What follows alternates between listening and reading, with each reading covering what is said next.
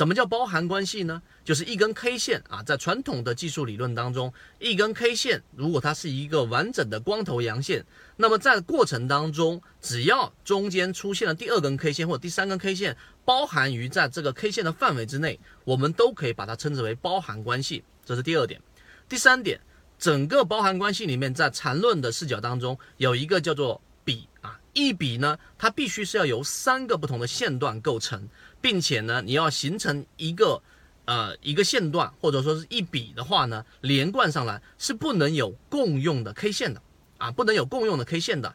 举一个简单的例子，就是 A K 线，对吧？它是一根阳线，B K 线呢，它是不包含于这一根 A K 线当中的。那么 C K 线同样的道理也是不包含其中的。那么这里面就形成了我们所说的一笔。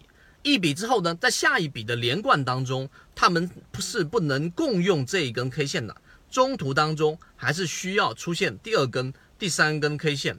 第四点我要说的是，对于这种力度的判断，我们的实战操作的意义是非常大的。为什么呢？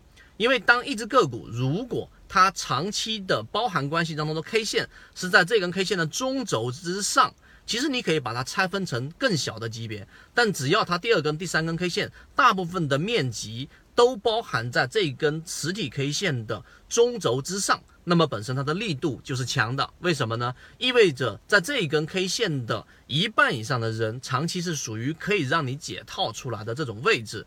如果没有比较强的资金去支持，这样的 K 线是不能去形成的。当然，我们现在所说的这个视角是比较微观的。你把它拆分成 K 线，用六根或者到七根左右的 K 线来判断的时候，你就会去对于力度有不同的理解。这是第四点。第五点，如果你把它拆拆分成六十分钟 K 线的时候，你就会发现，实际上它就已经形成了我们所说的一个比较强势的中枢。这个中枢也一定会形成在某一根 K 线上的六十或者三十分钟级别的一个背离。当你去理解刚才我所讲的这个小级别的时候，实际上对你在每一天的或者说每一个波段的交易的介入位置的节奏把控是有一定帮助的。